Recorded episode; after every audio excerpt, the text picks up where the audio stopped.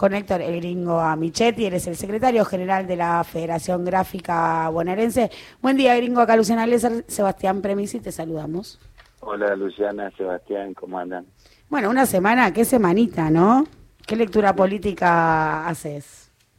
Bueno, creo que fundamentalmente haber eh, instalado en un diálogo un problema que me parece que es uno de los más serios junto con el de la pandemia, que es esta cuestión de, de los precios, ¿no? Es decir, la inflación, el índice que tuvimos esta semana es realmente preocupante.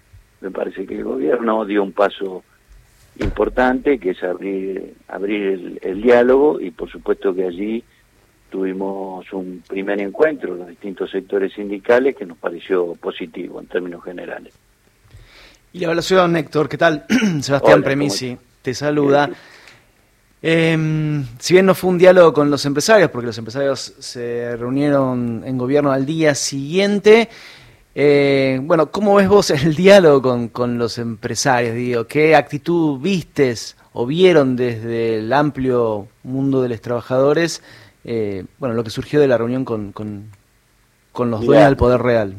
en lo que es nuestro punto de vista, por supuesto el gobierno tiene que llamar a estos sectores, que en definitiva son los que para nosotros tienen la mayor responsabilidad en cuanto a al aumento de los precios, ¿no? Es decir, pero nos parece que la convocatoria hay que completarla también con otro sector, que es el de las pymes, el cooperativismo, que está en el medio, porque de última, cuando uno habla en los ámbitos que compartimos, defendiendo intereses comunes, trabajadores, pymes, cooperativismo, movimientos sociales, nos encontramos que el sector pyme nos plantea que el problema del aumento de los insumos es una cosa este, que no pueden manejar ellos. Ausentes, ¿no? Ausentes en esta semana de reuniones del sector pymes, ¿no? Como así también los movimientos y las organizaciones sociales. Algo que fue planteado por lo menos por algunos de los compañeros de distintos gremios que estuvieron en la reunión del día del primer día, ¿no? Es decir, se planteó la necesidad de que esto no sea solo una mesa con esos sectores empresarios, sino que por esta vía o por la vía del Consejo Económico y Social se incorpore a esos sectores, que para nosotros son una parte fundamental, porque si estos son formadores de precios, los otros son formadores de trabajo, ¿no? De alguna manera ocupan la mayor cantidad de trabajadores dentro del país. Así que nos parece que hay que completar si realmente se quiere ir a fondo con un diálogo como este, ¿no? Y sobre todo por algo que se señalaba recién, es decir, los empresarios eh, de estas eh, empresas que fueron convocadas el otro día, hay cuestiones que, que no la quieren conversar seriamente, a mí me da la impresión, porque siempre lo primero que dicen es que para bajar los precios hay que bajarle los impuestos.